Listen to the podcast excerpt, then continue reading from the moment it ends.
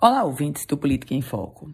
A gente fala hoje sobre o processo eleitoral de 2022 no âmbito dos auxiliares da governadora Fátima Bezerra. Que a chefe do executivo é candidata à reeleição pelo PT, isso eu e você, nós sabemos. Agora, a governadora Fátima Bezerra terá pelo menos seis auxiliares na disputa no processo eleitoral deste ano.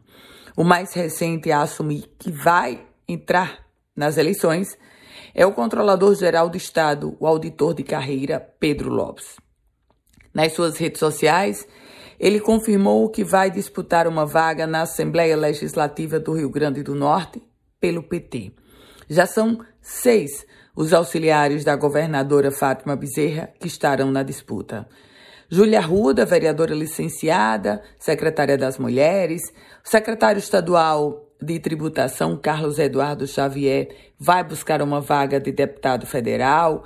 O secretário especial de gestão, Fernando Mineiro, deverá tentar mais uma vez uma vaga na Câmara dos Deputados.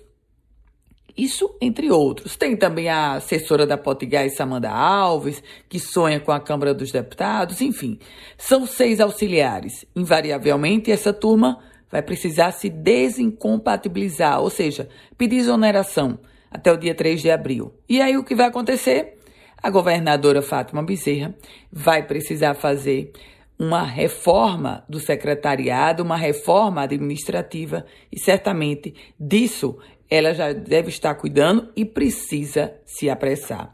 Nessa reforma administrativa, um perfil que virá não só substituir um auxiliar, mas, sobretudo, Fátima Bezerra vai tentar prestigiar os aliados que confirmarão a presença no palanque dela e já vai aproveitar para descartar aqueles indicados por partidos que não mais estarão no palanque da governadora e sim subirão no palanque da oposição.